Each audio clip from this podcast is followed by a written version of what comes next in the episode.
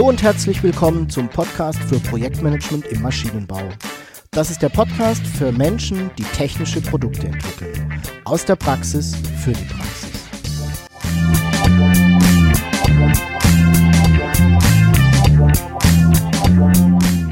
Mein Name ist Jörg Walter. Ich bin Ingenieur und arbeite als Berater, Trainer und Coach im Projektmanagement für technische Projekte.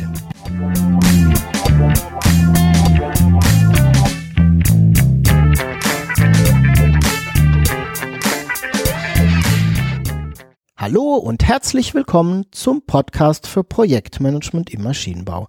Ich freue mich sehr, dass du auch heute wieder mit dabei bist. Ich hoffe, du hattest eine erfolgreiche Zeit und bist mit deinen Projekten gut vorangekommen.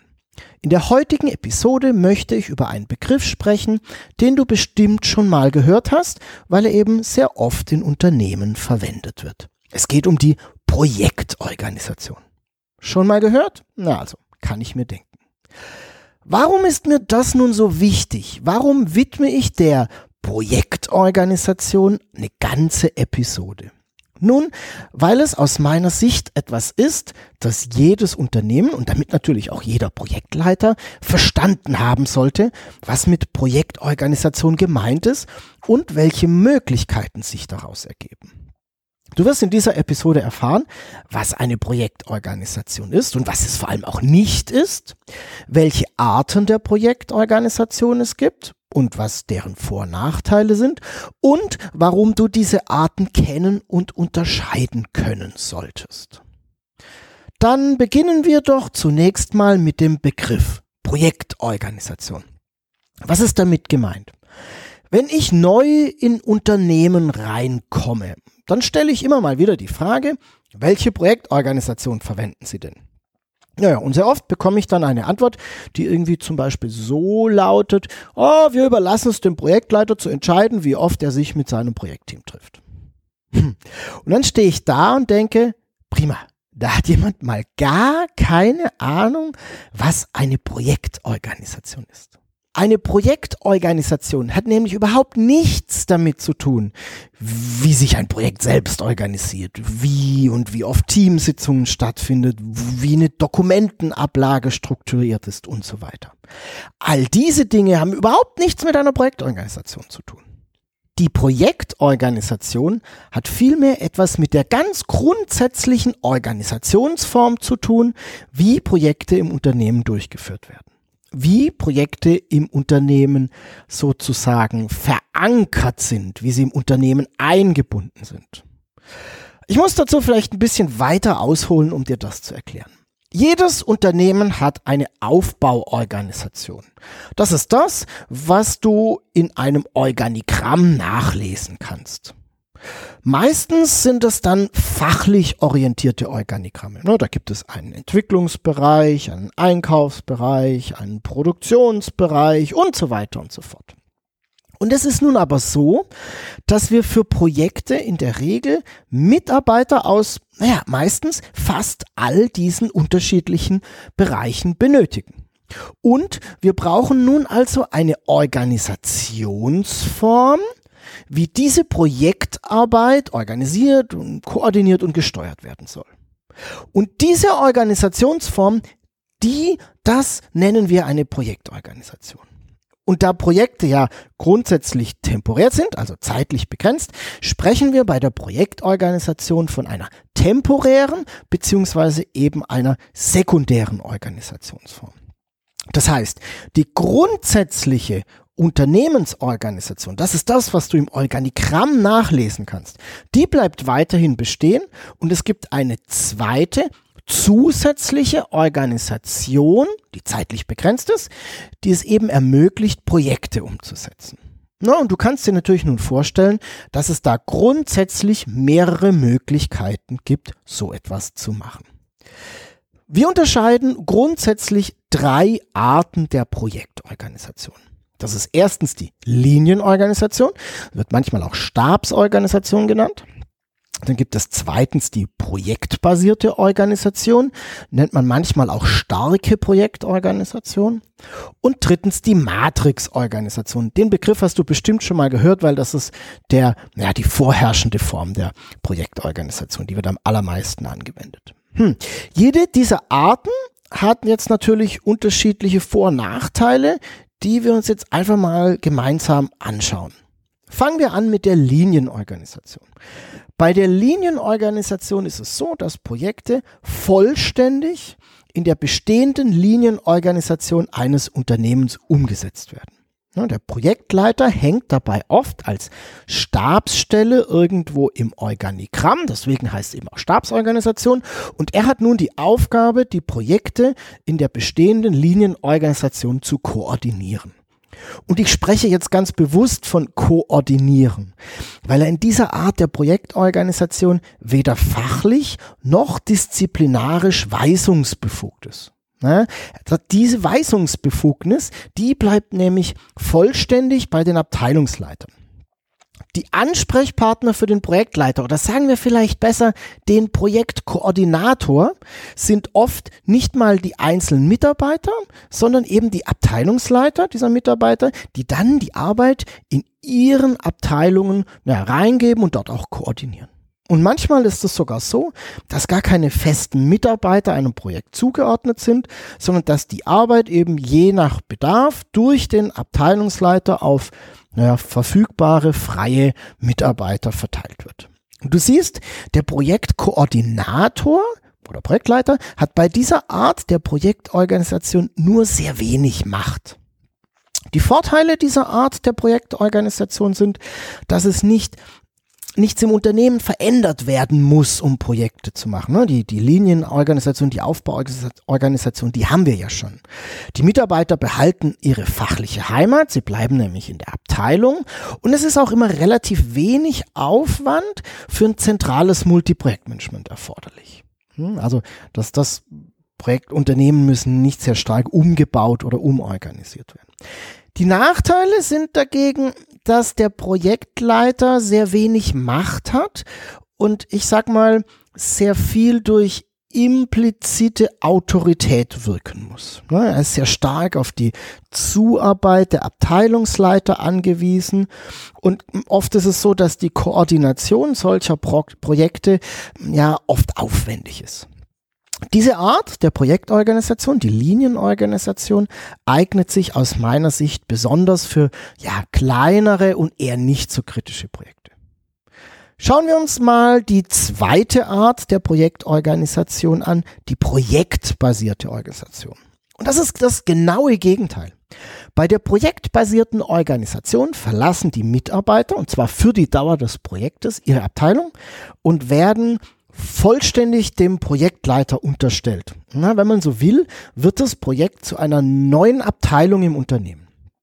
Der Projektleiter ist in dieser Organisationsform sehr stark, weil er sowohl die fachliche als auch die disziplinarische Weisungsbefugnis erhält. Und du kannst dir natürlich auch vorstellen, dass damit ein gewisses Maß auch an Verantwortung einhergeht. Während es jetzt nun bei der Linienorganisation Mitarbeiter sehr oft in mehreren Projekten mitarbeiten, werden sie in der projektbasierten Organisation vollständig einem Projekt zugeordnet und dem Projektleiter unterstellt. Ich glaube, die Vorteile sind klar und liegen auf der Hand. Das ist eine sehr klare Struktur und die ist auch sehr handlungsfähig. Ne, wir haben eine direkte Kommunikation mit dem Team und die Teammitglieder identifizieren sich sehr stark mit dem Projekt, naja, weil das Projekt nun sozusagen die neue Heimat, die Abteilung ist. Auf der Seite der Nachteile kann man sagen, dass die Mitarbeiter jetzt natürlich getrennt sind von ihrem normalen Fachbereich und es einen gewissen Aufwand erzeugt, diesen fachlichen Transfer zu den Kollegen aufrechtzuerhalten. Und die Organisationsform erzeugt den größten Aufwand, wenn man so etwas herstellen und umsetzen möchte. Naja, geeignet ist die projektbasierte Organisation für mich vor allem, wenn es sehr große und sehr naja, kritische, unternehmenskritische Projekte sind. Wenn wir nun die dritte Organisationsform anschauen, dann stellen wir fest, dass es ja so eine Art Mischung der ersten beiden ist. Es geht um die Matrix-Organisation. Sie ist auch gleichzeitig die wohl am meisten verwendete Projektorganisation im Unternehmen, weil sie, naja, die Vorteile von Linienorganisation und projektbasierter Organisation vereint. In der Matrix-Organisation verbleiben die Mitarbeiter in den Fachbereichen, also in den Abteilungen, und sie werden sozusagen an die Projekte hm, ausgeliehen.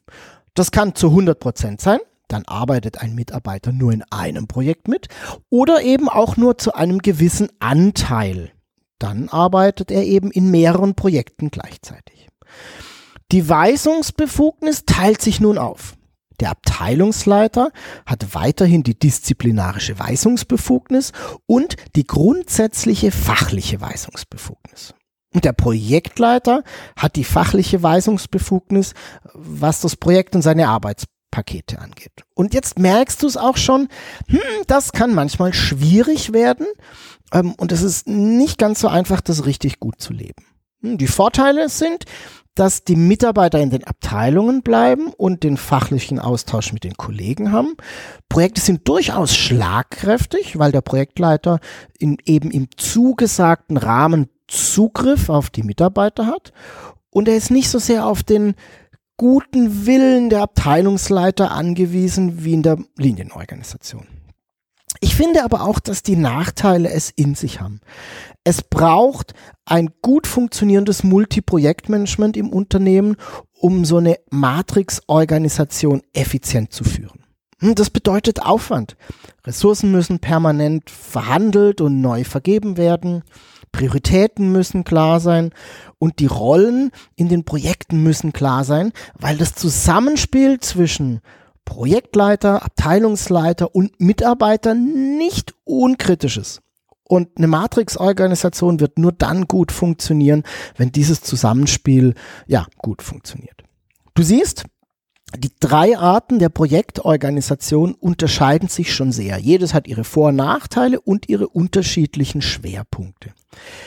Ich habe die Erfahrung gemacht, dass nur wenige Unternehmen sich wirklich Gedanken machen, welche Art der Projektorganisation für sie am besten geeignet ist. Und es hängt natürlich auch davon ab, welche Projekte im Unternehmen durchgeführt werden sollen und wie viele.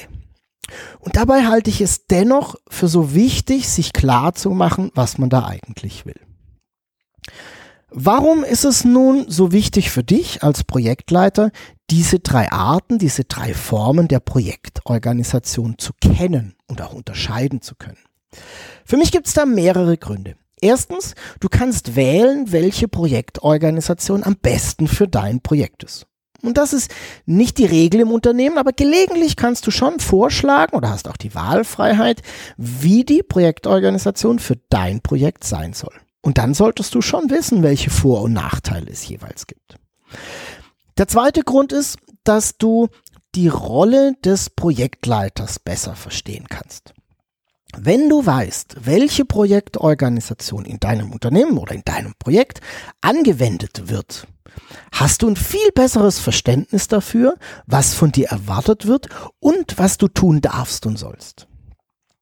Der dritte Grund für mich ist, dass ein zielgerichtetes Agieren und Kommunizieren möglich wird. Jede der drei Arten an Projektorganisation zieht nämlich eine unterschiedliche Art und Weise der Kommunikation im Projekt und auch der Arbeitsweise im Projekt nach. Als Projektleiter solltest du grundsätzlich flexibel sein und dich den Gegebenheiten anpassen können. Du, dazu solltest du aber auch wissen, was von dir in der jeweiligen Projektorganisation verlangt wird. Du siehst mehr als genug Gründe, sich dem, mit dem Thema Projektorganisation tiefer zu beschäftigen. Tja, das war's heute zur Projektorganisation. Ich hoffe, ich konnte dich ein wenig anregen, darüber nachzudenken, wie die Projektorganisation in deinem Projekt ist und was dadurch von dir als Projektleiter erwartet wird, beziehungsweise was du da auch tun darfst. Und vielleicht gibt es ja noch eine bessere Alternative als das, was du da heute verwendest. Alle Infos zur heutigen Episode findest du wie immer in den Show Notes. Zum einen in den Notizen dieser Episode in deinem Podcast-Player oder auch unter projektmanagement-maschinenbau.de slash pmmb 097. Ich freue mich sehr, wenn du dein Feedback zum Podcast gibst. Schreib mir einfach eine Nachricht an jörg.walter.projektmanagement-maschinenbau.de. Und wenn dir der Podcast gefällt, dann freue ich mich sehr über deine Empfehlung an Freunde und Kollegen und natürlich freue ich mich auch über deine Bewertung bei iTunes. Ich bedanke mich fürs Zuhören, freue mich auf deine Fragen und dein Feedback. Sei erfolgreich. Tschüss und bis zum nächsten Mal. Dein Jörg Walter.